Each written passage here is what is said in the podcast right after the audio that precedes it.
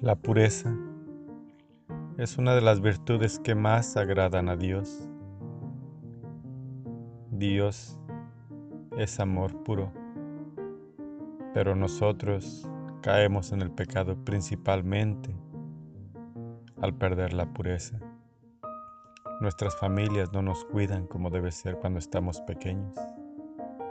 Somos adolescentes y no nos cuidan llegamos a ser adultos y no nos protegen. La pureza es muy importante. En el matrimonio, la pareja tiene que ser pura. Debe permanecer pura en su matrimonio.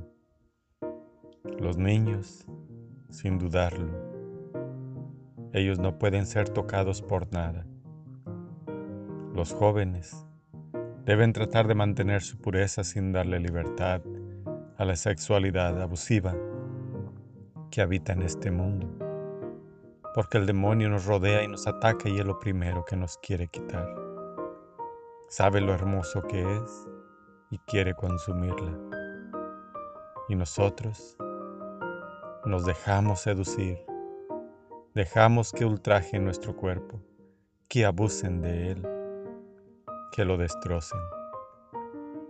Cuidemos nuestra pureza porque es una de las virtudes más sagradas para Dios. Un gran ejemplo es Jesús y nuestra Madre Santísima María, que gracias a su pureza nos trajo la salvación para todo el mundo. Amén.